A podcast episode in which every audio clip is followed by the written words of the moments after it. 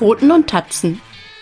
Dein Tiermedizin-Podcast mit Fachtierärztin Gesa Nolte.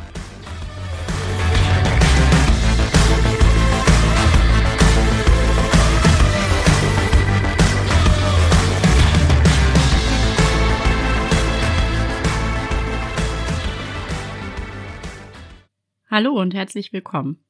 Heute geht es nach einer längeren Pause wieder weiter und zwar mit dem Thema Lungenwürmer bei Hund und Katze. Ja, bei Parasiten denken vermutlich die meisten Haustierhalter an sichtbare Parasiten, aber nicht sofort sichtbare Parasiten wie zum Beispiel Würmer, die geraten dann schnell in Vergessenheit.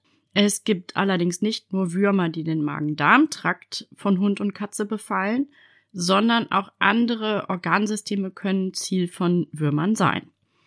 Und zunehmend kommen Infektionen mit Lungenwürmern bei Hund und Katze in Deutschland vor.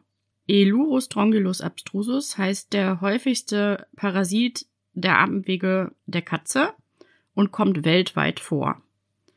Je nach Region sind bis zu 15 Prozent der Katzen in Deutschland infiziert.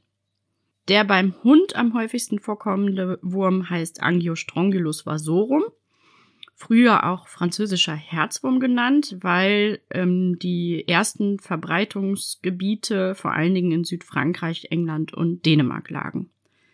Angiostrongylus vasorum findet sich vor allen Dingen in der Lunge, aber auch im rechten Herzen.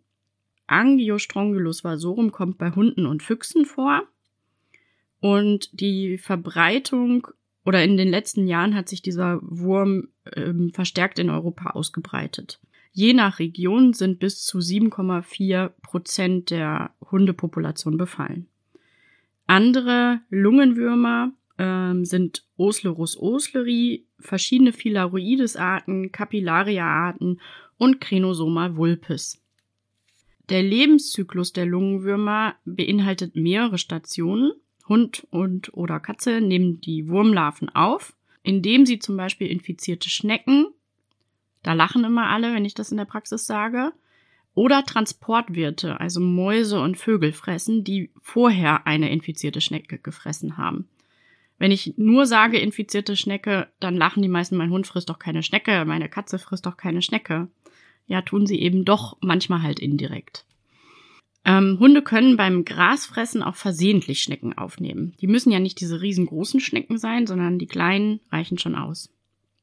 Auch verschmutztes Wasser ist als Infektionsquelle möglich und dann gelangen diese Larven vom Darm über das Blut und über die Blut- und Lymphgefäße in die Lunge. Und in der Lunge entwickeln sich diese Larven dann innerhalb von sechs bis acht Wochen ungefähr zu geschlechtsreifen Würmern, welche Eier legen, aus denen dann wieder Larven schlüpfen. Die werden hochgehustet, verschluckt und über den Kot ausgeschieden. Nimmt eine Schnecke diese Larvenstadien dann auf, beginnt der ganze Kreislauf wieder von vorne. Lungenwürmer kommen vor allen Dingen im Süden Deutschlands und im Westen Deutschlands vor. Es sind hauptsächlich junge Hunde von ein bis zwei Jahren, die betroffen sind.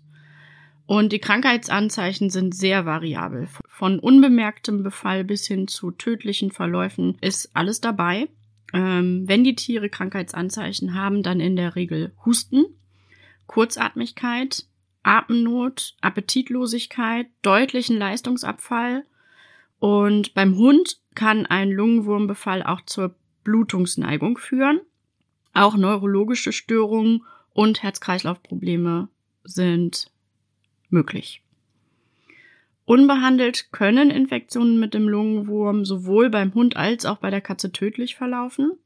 Die gängigste diagnostische Methode ist der Nachweis von Larvenstadien aus Sammelkot, also Kot, der über drei Tage wird immer ein bisschen vom Kot, von jedem Kotabsatz gesammelt und dann untersucht. Es gibt aber auch die Möglichkeit, ähm, Blutuntersuchungen durchzuführen auf Antigen mittels verschiedener diagnostischer Tests. Und es gibt letztendlich auch die Möglichkeit, die Larven in einer Lungenspülprobe zu diagnostizieren. Ich versuche das zu vermeiden und äh, möglichst schon vorher ähm, die Diagnose ähm, Lungenwurmbefall stehen zu haben, dass es gar nicht erst zu einer Lungenspülprobe kommen muss.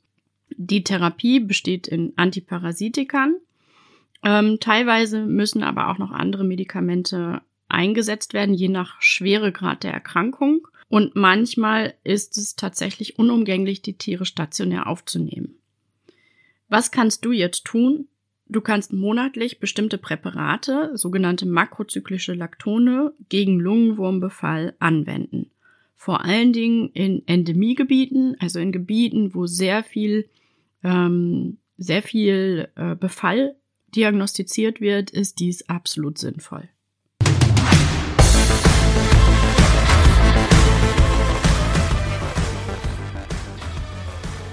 Dir hat dieser Podcast gefallen? Dann freue ich mich, wenn du ihn abonnierst. Wenn du Themenvorschläge hast, schreib mir gerne unter info at pfotenundtatzen.com.